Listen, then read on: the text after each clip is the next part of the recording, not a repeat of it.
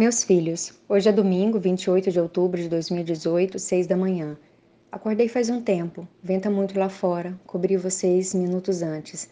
Não sei como será amanhã após as eleições de hoje para a presidência, para o governo do Rio e de outros estados. A gente sempre tem esperança de uma manhã melhor, mas vivemos tempos bem difíceis. Belchior cantava: É nunca fazer nada que o mestre mandar, sempre desobedecer, nunca reverenciar. Lembram da nossa conversa sobre isso? Eu lhes dizia no carro: contestem até mesmo a mamãe. Mães são intuitivas, protetoras por natureza, têm uma lógica de ordem e preservação. E se for algo que envolva a segurança de vocês, posso querer convencê-los de um outro caminho, mas o diálogo precisa existir, a mente precisa questionar. Vocês podem e devem sempre. Luto por essa liberdade que eu concedi a vocês desde o dia em que nasceram, ao saírem de mim, ao ganharem os passos, ao subirem sozinhos rochas sobre nossas orientações e olhares.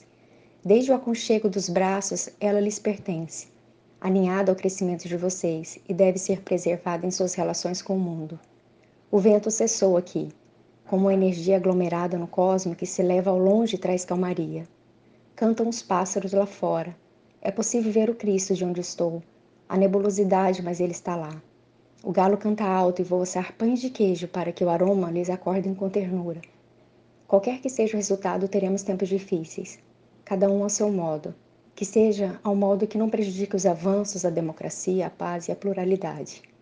Estaremos sempre juntos e essa liberdade há de nos acompanhar.